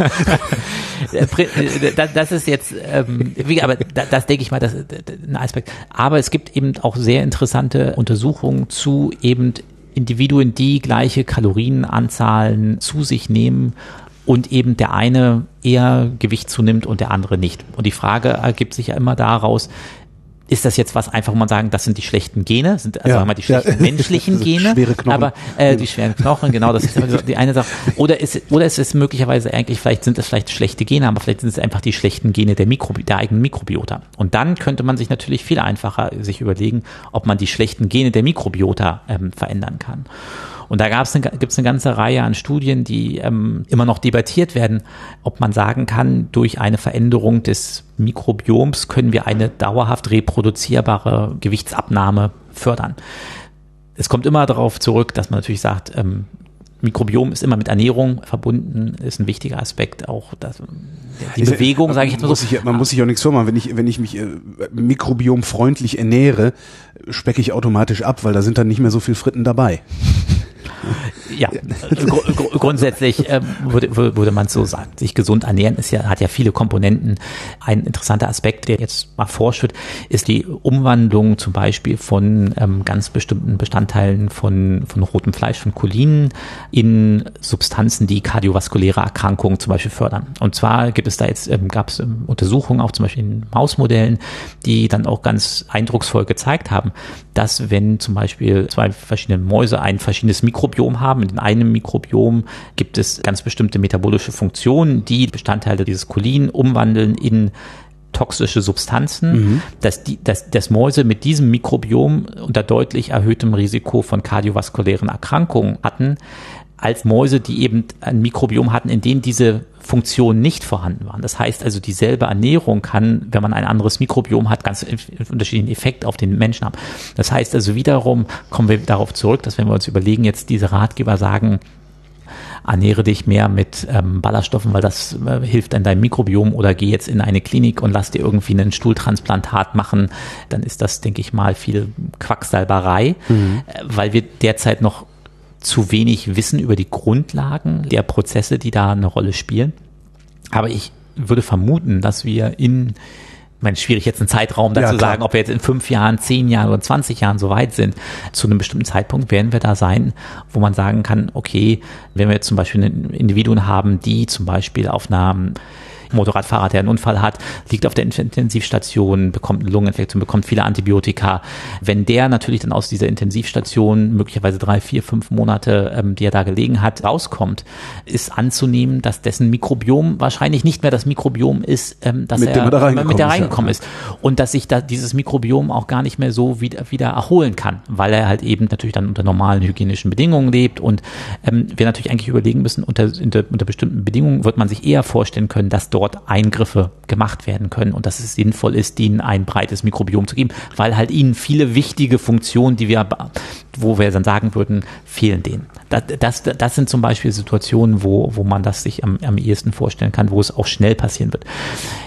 Mit dem Übergewicht, das ist jetzt so eine Sache, wo man wahrscheinlich sagen würde, das wird wahrscheinlich dann länger dauern, weil man auch sagen würde, okay, ähm, da gibt es sehr viele andere ähm, ein, erprobte, äh, äh, erprobte ähm, ja, Eingriffe oder Ratschläge, die man auch befolgen sollte. Andererseits gibt es da auch ganz interessante Aspekte, wo das Mikrobiom und eine ganz bestimmte Ernährung ein interessanter Aspekt ist. Die Entwicklung von einer Diabetes ist natürlich ein Prozess, der viele, viele Jahre typischerweise, also es gibt der Typ 1 Diabetes, die durchs Immunsystem direkt verursacht wird, durch die Zerstörung des Pankreas, äh, der Bauchspeicheldrüse und dann gibt es den Typ 2, die die komplexe Wechselwirkung ist aus Veränderungen, die in verschiedenen Organsystemen vor sich gehen. Und da ist es so, dass ein wichtiger Aspekt sozusagen dieser Entstehung der Diabetes ist ja, dass es sogenannte Blutzucker-Spikes gibt, also sozusagen besonders starke Anstiege des Blutzuckers nach einer Ernährung, nach, ja. nach bestimmten Zunahme von bestimmten Nahrungsmitteln. Und da gibt es jetzt eine Reihe an Studien, die gezeigt haben, dass man aufgrund der Bakterien, die ein Individuum in sich trägt, auf gewisse Art und Weise voraussagen können, welche an Nahrungsmittel besonders hohe Anstiege oder extrem hohe Anstiege ähm, des Blutzuckers verursachen Ist das können. das, was die in Israel gemacht Genau, haben, diese das, Studie? ja, da, da ja, habe genau. ich drüber gelesen. Ja. Genau, also da, das ist und das ist, denke ich mal, so auch jetzt der der Aspekt, wo man sich auch relativ schnell, ohne dass man das Mikrobiom jetzt verändert, aber das Wissen um mein individuelles Mikrobiom dazu führen könnte, dass ich mich gesünder ernähren könnte. Wenn ich nämlich zum Beispiel prädiabetisch bin und ich weiß, dass ich zum weiß, Beispiel, was bei dass, mir dass, dass, spiked, dass, dann- dass eben Weißbrot eben ganz, ganz schlimm ist, dann sollte man, ich meine, gut, klar, ist schon eine grundsätzliche Sache, die wahrscheinlich jeder einem wieder sagen würde, naja, klar, also halt ähm, Weißbrot. äh, Weißbrot, Weißbrot ist nicht, ist ist nicht so gut. Aber es kann genauso gut, kann es natürlich zum Beispiel eben sein, ähm, Reis, bestimmte Fleischkomponenten können sein, die eben, eben besonders hohe Anstiege äh, verursachen im Blutzucker. Und man kann sich das natürlich auch immer wieder überlegen. Das kommt natürlich auch daher, dass wir Bakterien dann im, also das, was wir im Mikrobiom untersucht, ist ja eben die Bakterien, die eben da, die dort sind. Und es gibt dann teilweise in Individuen besondere Bakterien, die eben besonders schnell das Weißbrot, sage ich mal, noch helfen können, dass das abgebaut wird. Und, und das ist sozusagen eben genau diese Überlegung. Da gibt es ja inzwischen sogar auf, auf, auf dieser Idee wurde inzwischen auch eine Firma gegründet. In Deutschland bin ich mir nicht sicher, ob das jetzt schon erhältlich ist. Es gibt es in den USA. Ist auch ein ähm, ehemaliger Kollege, mit dem ich gearbeitet habe, der das auch da an dieser Entdeckung mit beteiligt war und der das so verkauft wird als Lifestyle-Information, die, wenn man sagen will, man möchte besonders sich gesund ernähren, dass man dann halt eben diese ähm, Ernährung ganz besonders auf das Mikrobiom zugeschnitten Und bekommt. ob sie das ist oder nicht, erkenne ich am Blutzuckeranstieg. Äh, genau, genau Okay. zum Beispiel. Und da ähm, gibt es jetzt, wie gesagt, diese Ideen, dass es halt eben bei Prä Prädiabetes ist das möglicherweise eine ganz interessante Sache. Der Aufwand, der natürlich damals betrieben wurde, äh, ist signifikant. Das ist jetzt auch nicht so eine Studie, die so einfach reproduziert werden kann, muss aber letztendlich gemacht werden, weil natürlich die Frage ergibt sich, ist das jetzt eine israel-spezifische ähm, Population gewesen oder, oder sag ich mal, hat das was mit der Ernährung zu tun, mit der Genetik zu tun oder ist das was auch was eben halt in Europa ähm, oder auch in den USA so einfach eins zu eins zu, umzusetzen ist?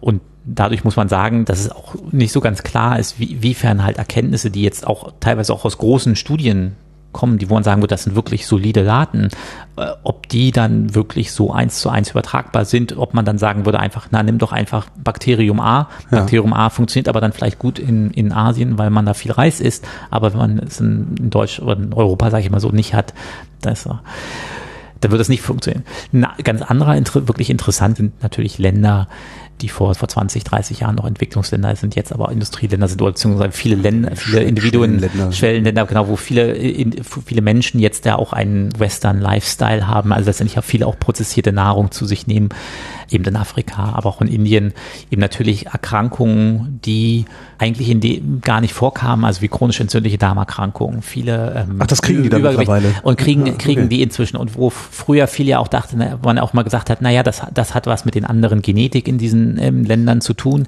wo man eigentlich inzwischen klar, es, es klar ist, über diese Veränderung der Ernährung sich einfach Probleme ergeben haben, die, die diese Länder gar nicht, ähm, auf die gar nicht vorbereitet sind. Ich glaube, die größte Anzahl an prädiabetischen und diabetischen Individuen gibt es inzwischen in Indien ähm, oder und, und auch in China, dass halt einfach, dass, dass das einfach so ist, dass durch die Verfügbarkeit von anderen Nahrungs- und prozessierten Nahrungsmitteln ja sich Krankheiten plötzlich ergeben und, und mit diesen Veränderungen aber auch ganz große Veränderungen des Mikrobioms einhergehen. Also es gibt einige interessante Studien, die dann zum Beispiel eben in ähm, auch in afrikanischen ähm, Ländern dann in der Stadt, in den ich sage jetzt mal Stadt, Slum, Dorf sich die Mikrobiome angeguckt haben, wo man ganz klar Riesenunterschiede sehen kann aufgrund des einfach des Hygienestandards und teilweise halt aber auch der Ernährung, wo man dann sagen kann, Leute, die ja noch eine traditionellere Diät haben mit äh, versus We- Western Style Ja. Diet, dass man da diese Unterschiede wirklich in einem Land sehen kann und das dann Das heißt, die auf dem Dorf haben ein intakteres Äh, Mikrobiom, Mikrobiom. als die in der Stadt. Ja, genau. Die sterben natürlich aber auch an anderen ähm, Erkrankungen, äh, äh, äh, für viele ja. Infektionserkrankungen, ähm, die, die einfach ja auch nicht mehr dann sozusagen unter anderen Hygienebedingungen sozusagen auftreten. Aber das kommt mit einem Preis und der Preis sind ganz bestimmte Erkrankungen, die halt mit dem Lebensstil, den vielen industrialisierten Ländern vorherrscht. Weniger Bewegung, viel prozessierte Nahrung, zu viel häufig auch natürlich. Schaukelt sich das hoch? Also ist, der, ist das Mikrobiom auch wiederum Treiber der Erkrankung oder ist, ist einfach Ja. der Abbau des Mikrobioms dafür Ja. verantwortlich, dass man nicht mehr so gut gegen Erkrankungen Ja. geschützt ist? mit diesen Veränderungen im Mikrobiom muss man immer sagen, letztendlich ist, ist ein ganz großer, durch eben die fehlenden Möglichkeiten derzeit halt auch nur das Mikrobiom zu verändern, aber nicht die Ernährung. Im Menschen ja. ist das nicht so einfach möglich, weil wir durch eben durch die Ernährung auch das Mikrobiom verändern. Muss man sagen, dafür ähm, sind ganz wichtige, ähm, kommt immer dieser Schritt zurück, dass man sagen muss, okay, man viele von diesen Fragestellungen werden in ähm, Versuchstieren gestellt, wo wir sagen können, wir können natürlich eben zum Beispiel Mauslinien, Rattenlinien erzeugen, die eben ein ganz bestimmtes Mikrobiom haben, wo wir sagen können, die sind, haben halt eben, diese, diese, diese Maus hat zehn Bakterien und diese Maus hat elf Bakterien. Wir geben denen dieselbe Ernährung und können ganz genau kontrollieren, was passiert jetzt durch das das Vorhandensein dieser einen Bakterie mehr. Was mhm. passiert da? Und so können wir natürlich eben ganz kontrollierte Bedingungen herstellen, mit denen wir das untersuchen können.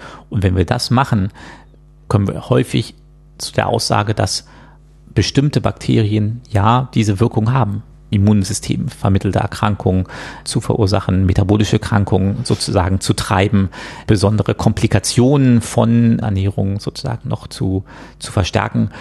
Und ich denke mal, da gibt es eine ganze Reihe an Gedanken, wie man da zukünftig dieses Wissen um das Mikrobiom und um die, die Unterschiede in dem Mikrobiom, die uns auf gewisse Art und Weise noch einzigartiger machen, nicht nur unsere eigenen Gene, sondern auch das, unser eigenes Mikrobiom, äh, wie, wie das Wissen darum in die Gesundheitsförderung, sage ich mal, integrieren kann. Hat Ihr Wissen um das Mikrobiom sich auf Ihr Leben ausgewirkt? Ernähren Sie sich anders, je äh, tiefer Sie ins Mikrobiom eindringen? Prinzipiell würde ich sagen, ja.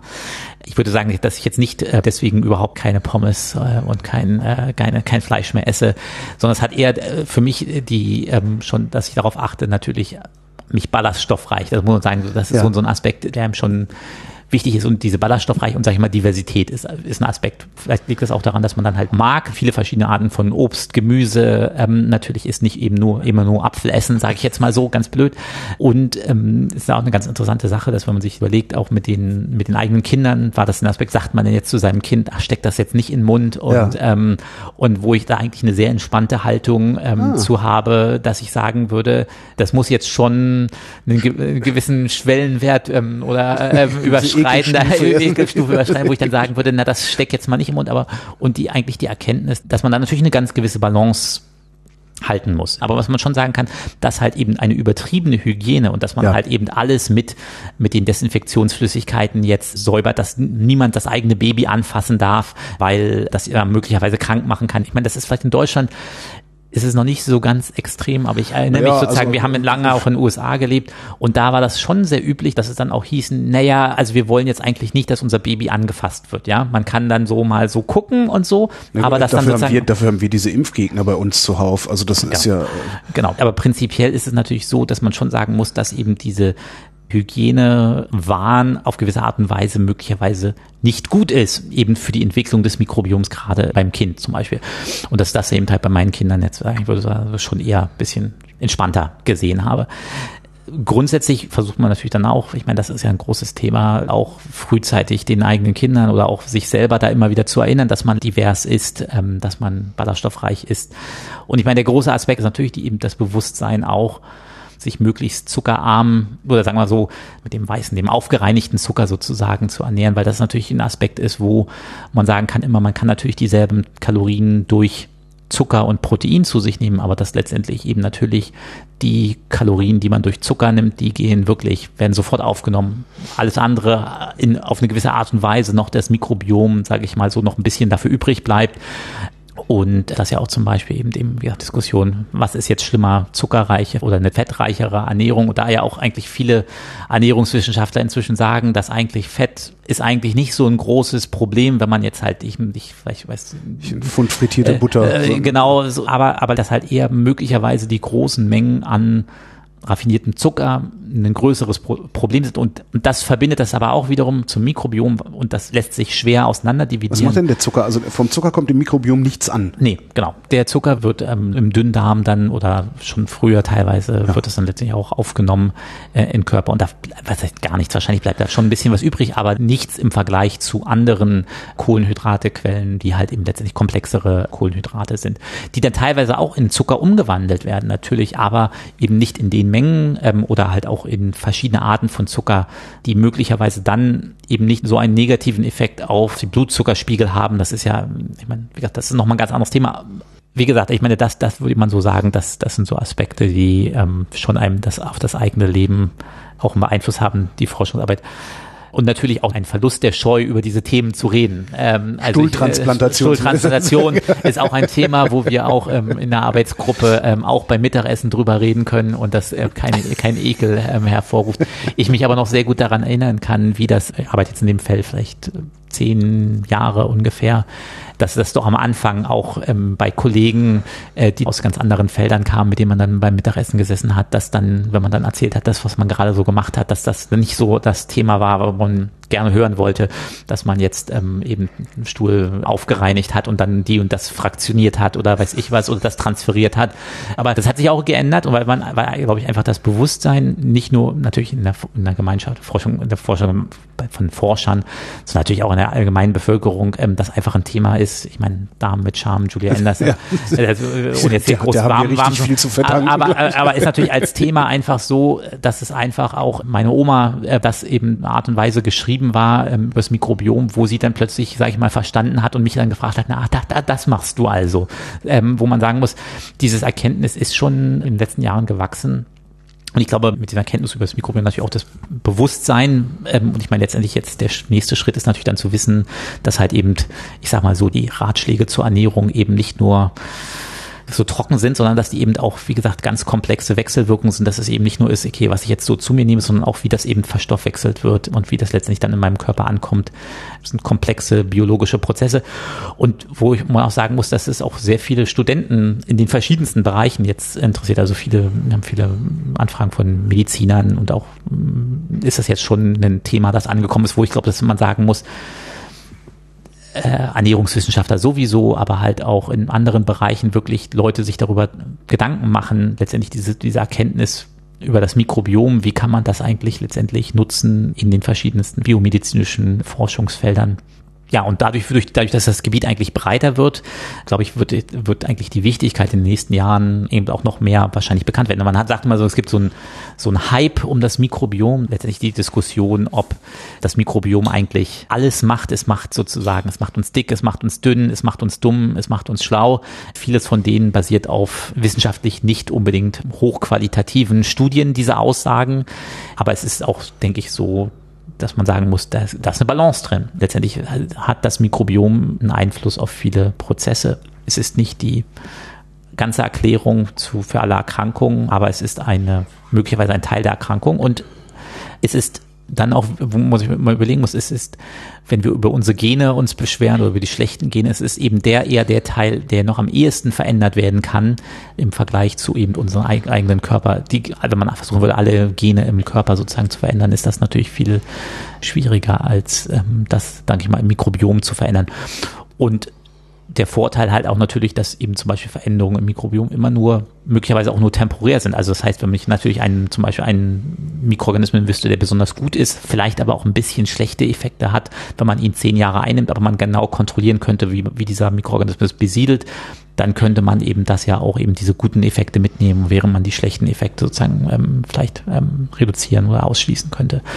Ich denke mal, das ist ein spannendes Forschungsfeld, was viele Forscher noch sehr beschäftigt halten wird die nächsten Jahre. Und es ist vor allem so spannend, weil es eben auf eine Vielzahl an Körper, äh, Funktionen des menschlichen Körpers und auch viele Erkrankungen insbesondere möglicherweise einen Einfluss hat. Und ich denke mal, wir sind jetzt an der Grenze, wo jetzt eben der, der nächste schwere Schritt gegangen werden muss, dass wir langfristige Kohorten aufbauen, wo wir beobachten können, können wir anhand von Veränderungen im Mikrobiom vorhersagen, ob jemand Krebs bekommt oder mehr schlimmer an kardiovaskulären Erkrankungen leiden wird, eher an Demenz erkranken wird. Das wird einige Jahre noch dauern, bis wir da sind. Und dann fängt der noch schwierigere Schritt an. Das haben wir auch ganz kurz schon angesprochen. Wie können wir da eigentlich eingreifen? Mhm. Grundsätzlich kann wahrscheinlich jeder seinen Beitrag heute schon anfangen, indem man sich versucht, ähm, gesunder zu ernähren. Und man, vielleicht wird es auch noch interessanter, indem man nicht sagt, man ernährt sich nicht nur gesunder, sondern auch sein Mikrobiom und macht daraus sich ein noch kleines Spiel. Und das Interessante gibt, es gibt ja theoretisch, wenn man das es gibt ja sogar einige Firmen inzwischen, bei denen man eben Stuhlproben selber als Privatbürger ähm, ähm, einschicken kann und dann letztendlich einige Informationen bekommen, über wie unterschiedlich das Mikrobiom ist. Ich würde sagen, es ist jetzt noch nicht so weit, dass man da selber an sich experimentieren kann, ähm, wie das Mikrobiom sich so verändert. Aber es gibt so diesen Gedanken, dass, dass das möglicherweise was ist, wo vielleicht in den nächsten Jahren nicht unbedingt ähm, vielleicht Nahrungsergänzungsmittel wird, wird vielleicht das erste sein, wo man dann mal sagen muss, na, haben die denn jetzt wirklich einen, einen Effekt? Aber wo man schon eine Hypothese auch zumindest aufbauen kann, warum das eben ähm, gut ist.